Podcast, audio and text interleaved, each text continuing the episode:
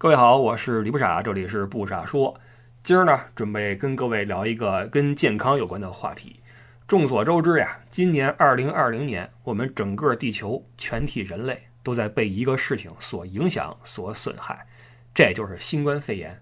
从年初到现在都年底了，虽然说在国内我们已经适应了这个节奏，该吃吃，该喝喝，该干什么干什么，但是从世界方面来看，我们人类依旧是在受这个病毒的侵害。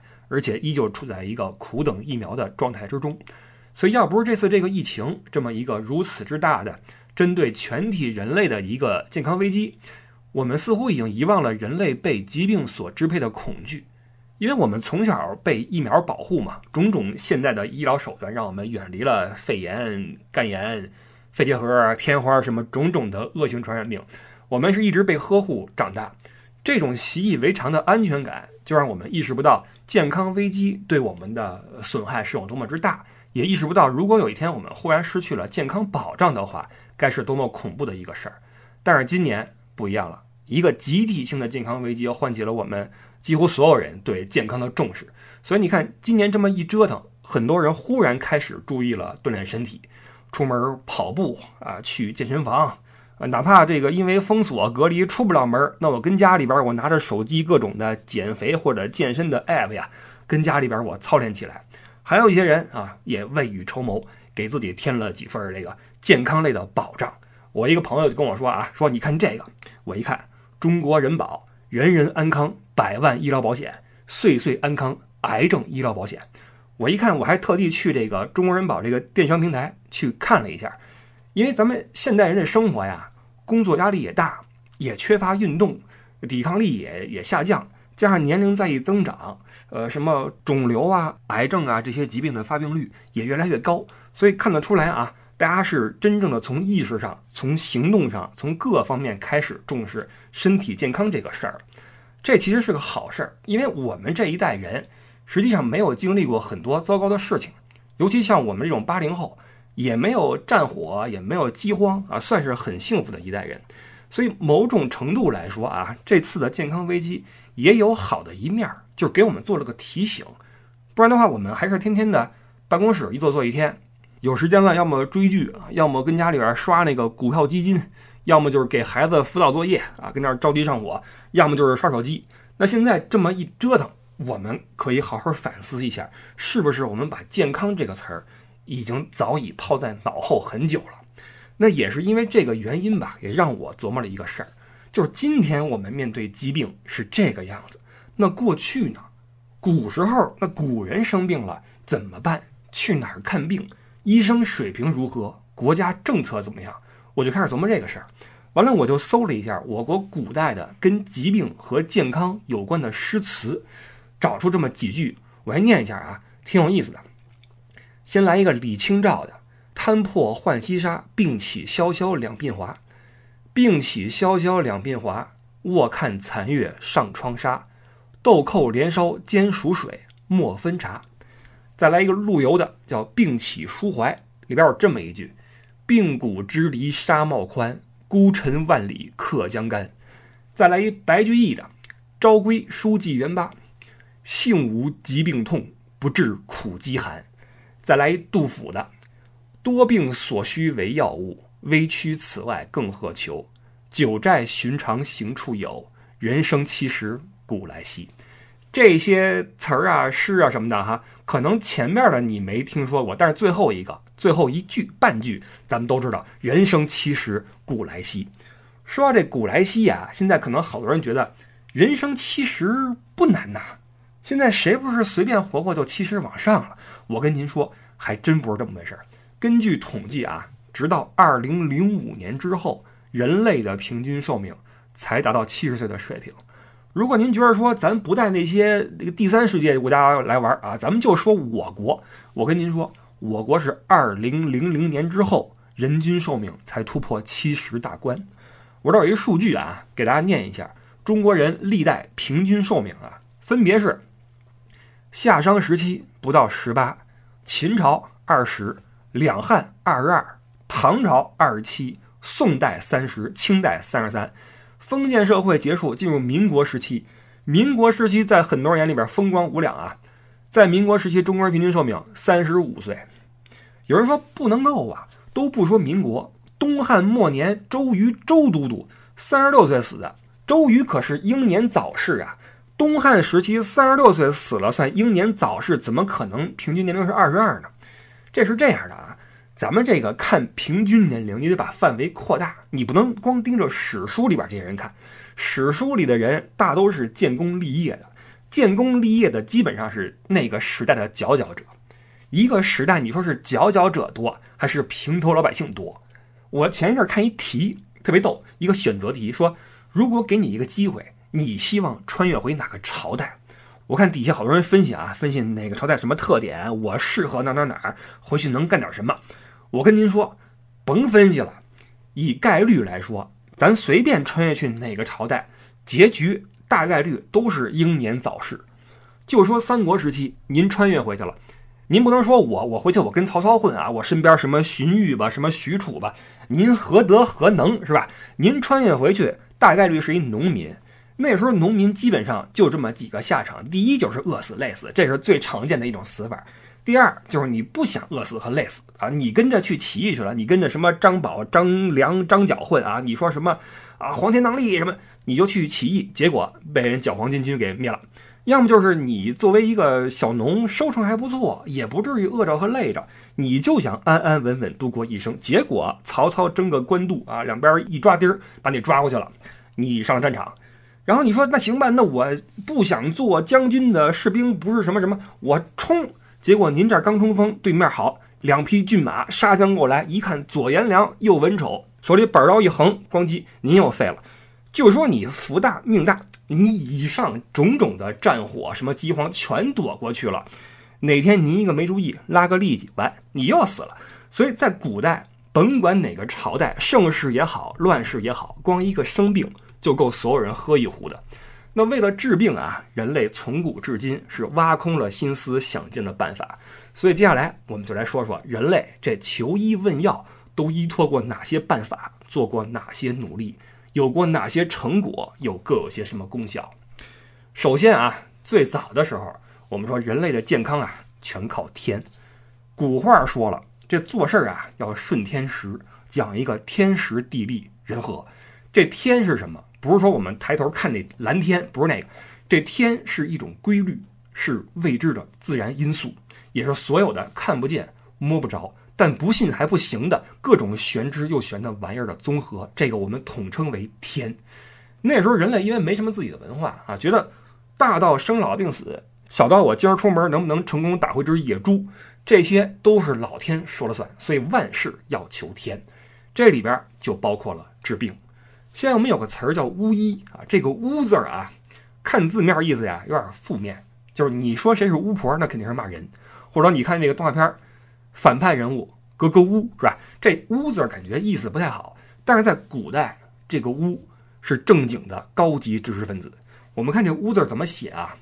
一个工人的工旁边两个小的人，这个工是怎么来的？上面一个横天，底下一个横地，中间一个竖杠通天地，竖杠两边两个人。为什么两个人？有说法啊，说这是一阴一阳，生死两界。那这个能通天地、能跨阴阳的人就是巫，所以巫在古代那是大人物，能呼风唤雨，能穿越阴阳。所以当时的人生病了找谁看？找巫医看，因为病这个玩意儿呀，当时没几个人知道是怎么来的，只当是老天的意思，所以找巫医，让他跟老天说几句好话，保不齐就能好。这咱也别说那时候没文化啊，就是很多时候呀，人都需要点心理安慰。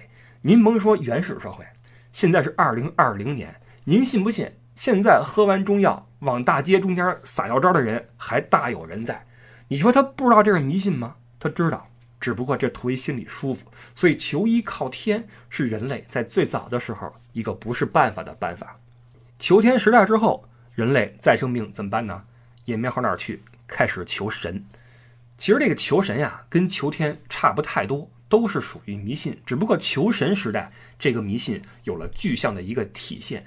你拿西方来说，公元三幺三年，君士坦丁大帝在米兰一声令下，米兰设令出台，基督教成为了罗马帝国国教。这一下，基督耶稣获得平反，基督教成了延续到今天的西方国家的第一宗教。基督教的理论是什么？宇宙万物都是基督造的。这时候你还你还求天吗？天都是他造的，你求他不就完了吗？但是西方这个宗教呀，比东方的有一点不方便，就是西方它不太兴临时抱佛脚。在西方，你指望耶稣照顾你啊，你得一直信，你得做礼拜。所以自打罗马帝国覆灭开始，直到差不多中世纪结束，这期间大几百年、小一千年。欧洲人生病就是求上帝，因为欧洲人认为啊，这疾病是上帝对自己的惩罚。为什么不惩罚别人，惩罚你呢？你有罪，有罪怎么办？去教堂祈祷赎罪，祈求耶稣原谅。但是感冒发烧，你求耶稣也就算了，耶稣管得过来。黑死病来了，你求耶稣管用吗？不管用。黑死病一来，欧洲人口一下灭了三分之一，而且这三分之一可不管你什么身份。您是老百姓，您得死；您国王，您得死；你神父，你也得死；是人，你就可能死。所以黑死病一过，欧洲就离文艺复兴不远了嘛。因为大家一看这教堂保使啊，我这赎罪券我我都攒了一沓了，我这该死还是死？那你你让我信谁？你神父你自己都死了，你让我信你？所以后来这文艺复兴内核是什么？就是解放人性，把人世间的标准从神性下放到人性。这才有了后来人性的绽放，所以没有那场黑死病，文艺复兴什么时候开始还不好说。那么欧洲人生病求神求上帝，中国人求什么呢？这就多了。首先，我们这个神学体系啊比欧洲复杂，咱们儒释道三合一，而且各司其职。你说你想考学，拜儒教的孔子；想发财，拜道教的财神；想求子，佛教有观音；想治病，拜什么人？药师佛呀，那佛教没有传入到我国之前，咱还有土教，土教有符水吗，画个符拿回家，你去所谓的治病去啊。总之和西方人一样，我们中国人也有自己的看病诉求，也有管这个事儿的神。可见看病求神这个事儿啊，跟求天一样，都有心理寄托的成分。不然你看为什么寺庙香火那么旺啊？大家还是有这个心理的需求。但是光靠求天求神。人类的历史恐怕不会这么顺利。那这里边什么起作用了呢？就是我们人类自己。刚才我们说过，巫医，巫医也是人，但是巫医是不懂医术的。巫医会特特神儿啊，或会点占卜什么的。占卜能治病吗？占卜顶多咱们稍微违心一点来说啊，稍微违心点说，占卜可能能帮你趋利避害，能少得点病。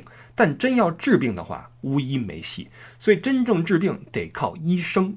要说医生，我国历史上不少神医啊，战国的扁鹊，东汉的华佗张仲景，唐朝孙思邈，明代李时珍，这都不胜枚举。那这里边历史课本、语文课本我们都学了哈，扁鹊见蔡桓公，曹操因为要开颅杀了华佗啊，医圣张仲景写了《伤寒杂病论》《金匮要略》，孙思邈写了《千金药方》，李时珍《本草纲目》。等等等等等等，这些故事我们耳熟能详。那这些古代的神医名医，我们今天不考证它的可信程度。你比如说，华佗到底有没有发明麻药啊？是不是真要给曹操开颅？这些我们都不论，我们只看一看这些医生当时他们的生活状态。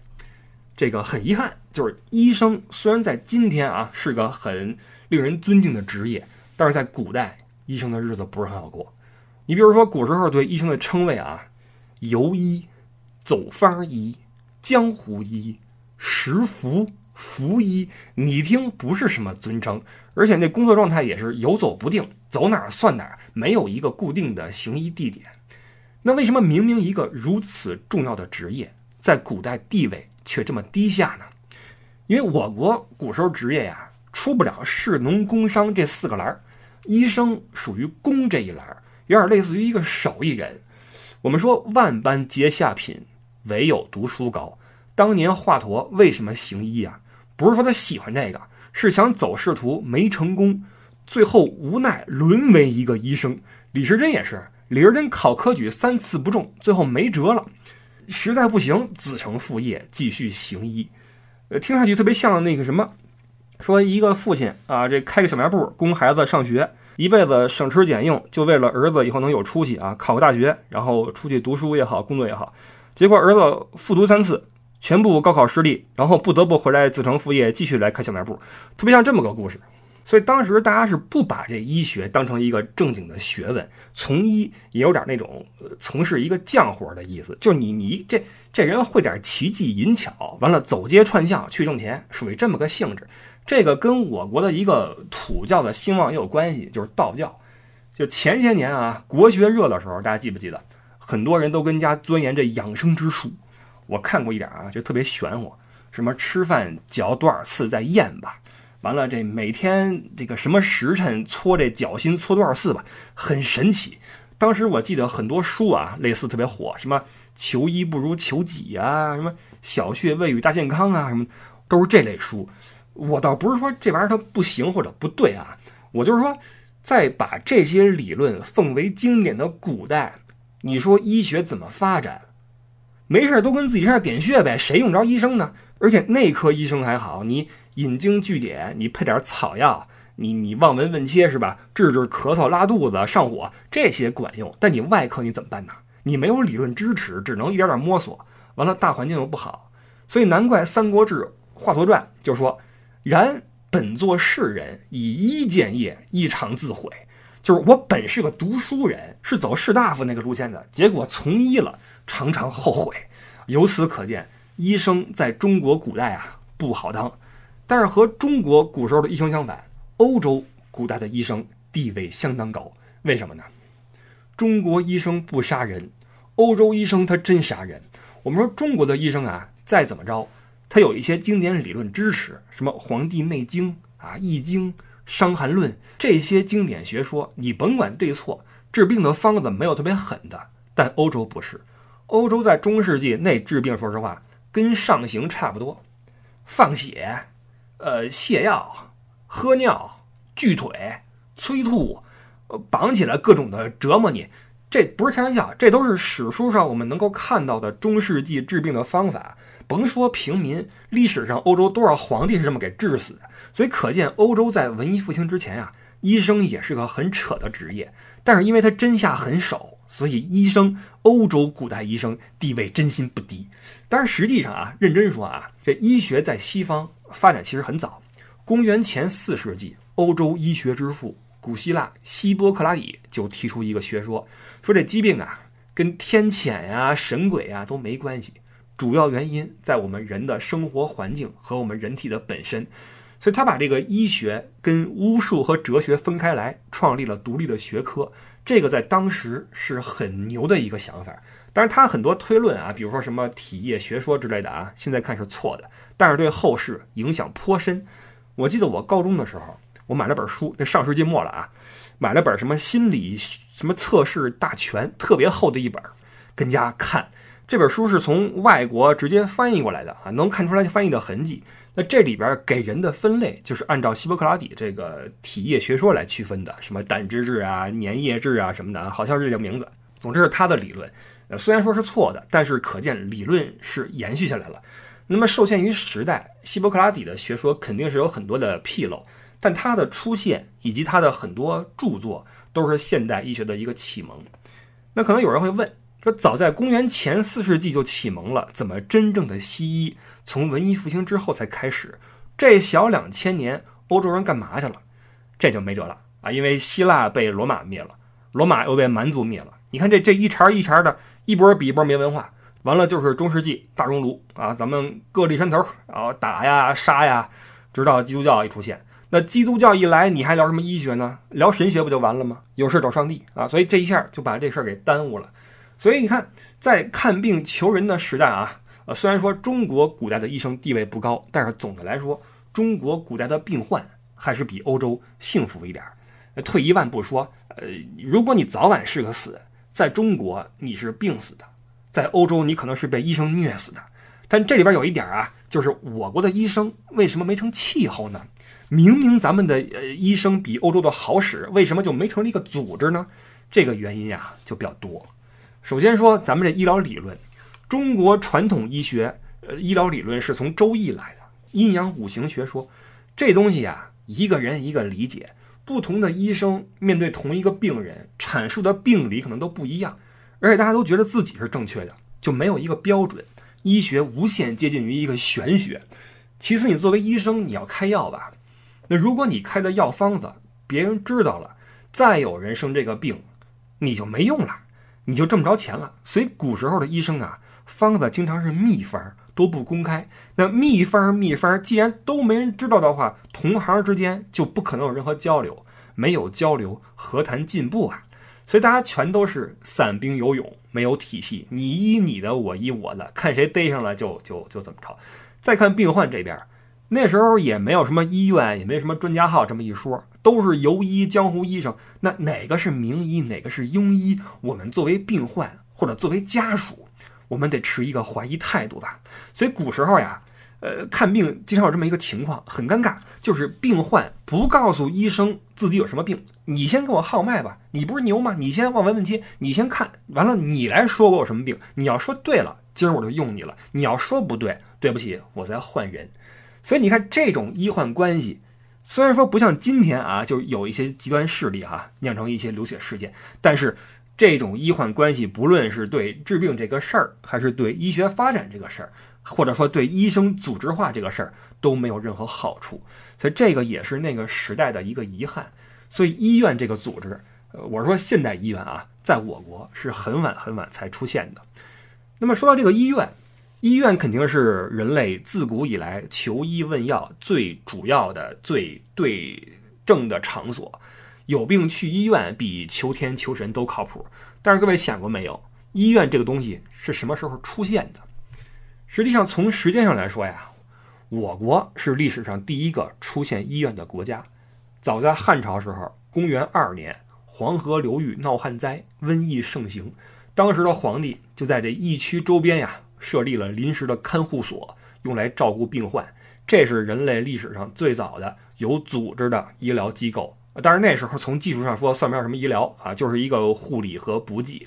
那这种所谓的医院啊，虽然说是国力性质的，但是呢都不常住，有灾情了建起来，灾情没了就撤，跟今天那方舱医院很像啊。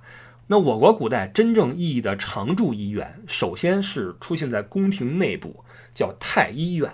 太医太医嘛，都是给皇家服务的。那面向呃民间的国营医院，大概其是从北魏年间往后才开始有，当时叫别坊，到了唐朝叫病坊。这些看病的地方呢，大都设立在寺庙啊，一个是寺庙清净嘛，有空间；再一个我佛慈悲啊，出家人慈悲为怀，你得搭把手啊。所以这个寺庙啊，经常有一些救死扶伤的功能。这一点呢，就跟西方很像。我们有时候看战争电影，一战也好，二战也好，会发现欧洲很多教堂是集中护理伤员的地方。战争时期，这礼拜也也也也没了嘛。教堂里边都码上一些病床啊，医疗兵、护士跟里边整天忙碌啊，照顾伤号。完了，敌机过来轰炸，教堂是不炸的。这是一个最基本的一个人道主义精神啊，也是对信仰的一个尊重。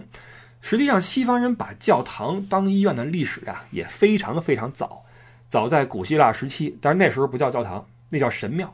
神庙就是一定意义上的救助场所。那到了基督教唱主角的时代，教堂就接过了这个职责。这里边名声比较响的牌子比较老的是耶路撒冷圣约翰医院，这是十一世纪的时候一群前往圣城朝圣的意大利商人建起来的。后来因为十字军东征，圣约翰医院的院长在这个对抗异教徒的战斗中表现英勇，成为了欧洲历史三大骑士团之一——医院骑士团的创始人。有关医院骑士团有一个巨长的故事啊，延续了九百年。这个事儿你要交给这个说明书，都能说好几年。我们今儿不说啊。总之，这个医院骑士团的兴起，把自己的老本行就是开医院和救死扶伤，把这种风气又传回了欧洲，使得欧洲在其后的两百年时间里新建了将近两万座医院。这里边其中有一些到今天还在运营。我们知道医院的英语叫 hospital。这个词儿就是诞生在这个医院骑士团建立的时期，词根是拉丁文的 hospice，这 hospice 是客的意思，就是客人、陌生人、呃异客、异乡人啊，从这儿引申出来就是为呃客人提供住宿的场所，叫 hospice。那这个 hospital 跟 hotel 啊，跟这个 host 就主人这些词的词根都是一个同样一个出处。那么从这个角度，你就知道，呃，西方医院是从这个地方起源的。那么有了正经八百的医院，有了专职的护理和医师，也不靠天了，也不求神了。人类距离现代医学还差一个什么呢？就是科学。科学和医学结合之后，人类才算拥有了现代医学，开始实打实的研究人体，研究器官、血管、骨骼、肌肉，然后从具体的现象去分析具体的病因。那科学在医学上的体现是什么呢？就是从经验到临床的过渡，这个转变还是得感谢文艺复兴。文艺复兴之后。神的至高无上被打破了吗？我们人类可以把注意力放在我们人类本身，比如说，我们可以解剖人体了。那从这时候开始，现代医学就在科学的扶持下突飞猛进。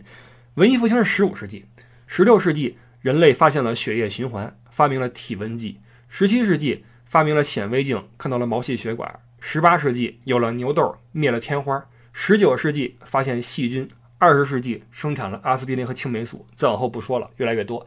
那从这个发展过程，你能看到有多少在今天是完全习以为常的事物，是依靠科学的加持才得以出现的。你能想象今天我们的生活，如果说没有青霉素会怎么样吗？或者说没有没有解热止疼片会怎么样？或者如果说到今天我们依旧不知道新冠肺炎是怎么回事，这个世界会成为什么样子？所以现代医学说一千道一万。靠的是科学，这种在科学辅导下的医学进展是越来越快。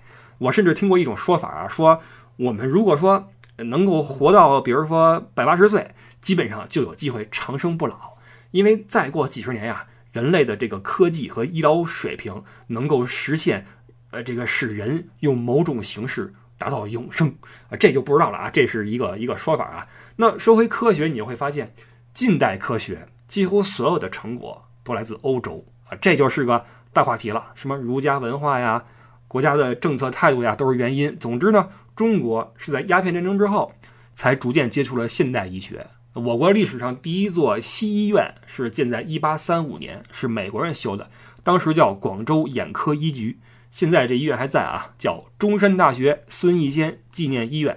这个医院呢，是我国现代医学的一个开端。那么到这块为止，基本上从求神拜佛，再到有病乱治，再到突发炼钢，再到专业医院，人类大体上就走完了一个为时两千多年的求医问药的过程。但是健康这个东西啊，我们总说有病看病，但是你的身体到了有病的时候再找医生，其实已经晚了。有个概念是这样的，就是医生和医院不是你健康的基石，预防和保障才是基石。为什么我国建国之后普及各种样板间操啊？为革命保护视力什么啊？现在开始，呃，为什么我们要普及广播体操啊？我们工厂、学校跟人做操。为什么我们搞全运会、校运会？为什么弄这些东西？因为发展体育运动，增强人民体质啊！你身体不好了，什么都是白给。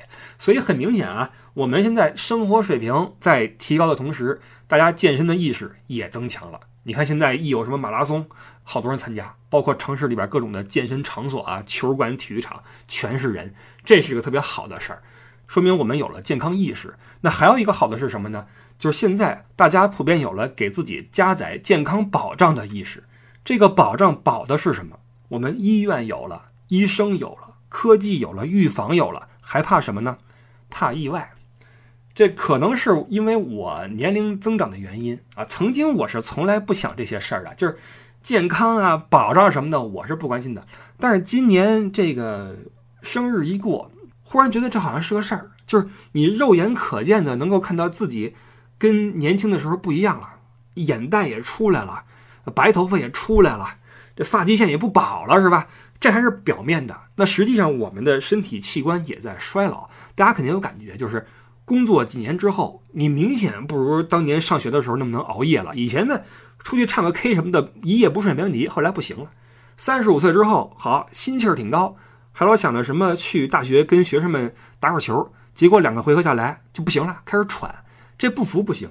而且还有一点啊，你们一定深有同感，就是随着年龄增长，越来越多我们所熟知的人开始逐渐离开我们了。发现没有？尤其今年，很多我们熟识的人、熟知的人，可能是因为意外，可能是因为疾病就走了。所以这些事儿的一个累积吧，让我觉得，哎呀，健康是一个特别重要的事儿。因为感冒发烧可以预防，但是那种恶性病啊，什么肿瘤啊，真的是猝不及防，而且基本上是毫无迹象可循。所以我是从今年开始，忽然的就开始关注很多健康保障类的产品。因为以前我从来没有关心过这个这个方向，所以身上没有任何这种保障，就是正常的医保和养老什么的。但最近我觉得不行，我就开始去去看。有句话各位听过啊，就是你不知道明天和意外哪一个先来，可能是明天先来，也可能是意外先来，更可能是俩一起来。你一睁眼发现，完，命运改变了。这时候我觉得，如果说自己有一个健康保障类的保险产品的话，那起码是不幸发生或者意外发生之后，不至于在经济上再被压垮吧。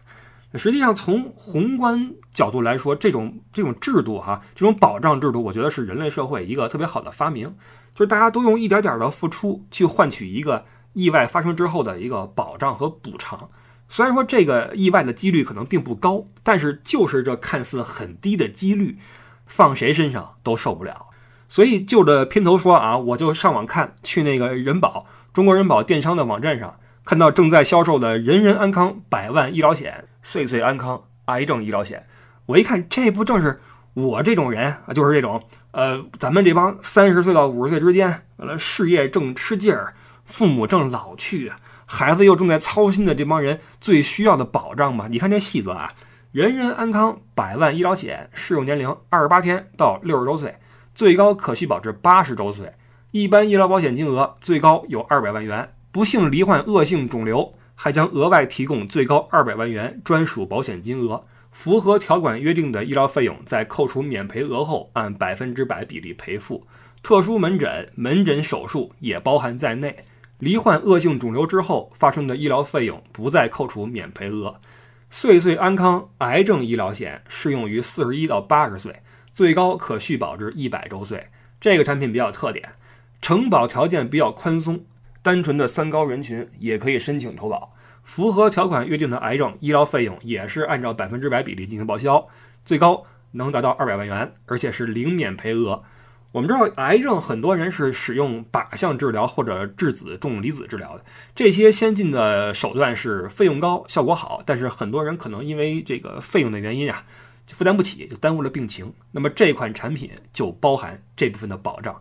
如果各位有兴趣的话，可以到人保电商了解一下，官方咨询电话四零零一二三四五六七，或者你用手机搜索中国人保官方微信或者小程序，在线投保也很方便。同时，在线还可以查询保单。如果说明年你的保险到期了，可以在线随时续保。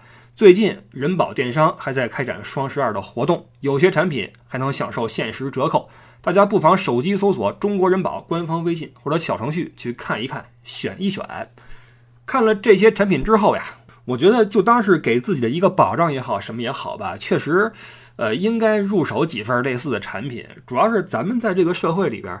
担任的角色太多啊！你是父母，你也是子女，你还是另一半的依靠。然后你一旦有点闪失的话，对身边所有人，上有老下有小，对整个家庭都是打击。你说是因为疫情也好，因为到了不惑之年也好，种种的事情叠加在一起之后，让我觉得健康首先是特别特别重要。那其次。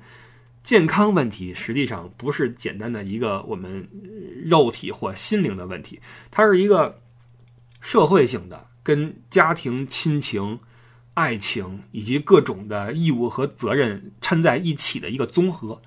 所以我就想啊，就是人类求医问药问了两千年，为的难道仅仅是多活那么几年吗？我觉得其实让我们真正不舍的。以及我们在意外之后最牵挂的人和最想做的事儿，这些才是我们希望能够在这个世界上尽可能的多停留一天的原因。所以，感谢我们生活的这个时代吧。我们虽然没有华佗，没有医院骑士团，也没有太医，但是我们比所有生活在过去的人享有更好的医疗资源，也可以通过选择健康保障产品，让我们自己的生活更有质量、更有尊严，也让家人更有保障。这个是我们这个时代的人所独有的一份幸福。那么说到这儿，这期节目也差不多了。嗯，最后呢，就希望不论发生什么样的事情，呃，生病也好，什么也好，我们每个人都可以有所依托，也有所牵挂。以前我们说过啊，说人生最重要的是什么？是陪伴。所以，让我们珍惜身边的每一份陪伴，然后用更好的状态去陪伴其他人。然后最后，同时也感谢您陪伴我，又走完了一期不傻说。呃，我是李不傻，感谢您今天的收听，我们就差不多说完了。呃，下一期我们将在下周日早八点继续和各位见面，一起来聊天儿。OK，那就祝各位下周生活愉快，工作顺心，一切安康。我是李不傻。再见。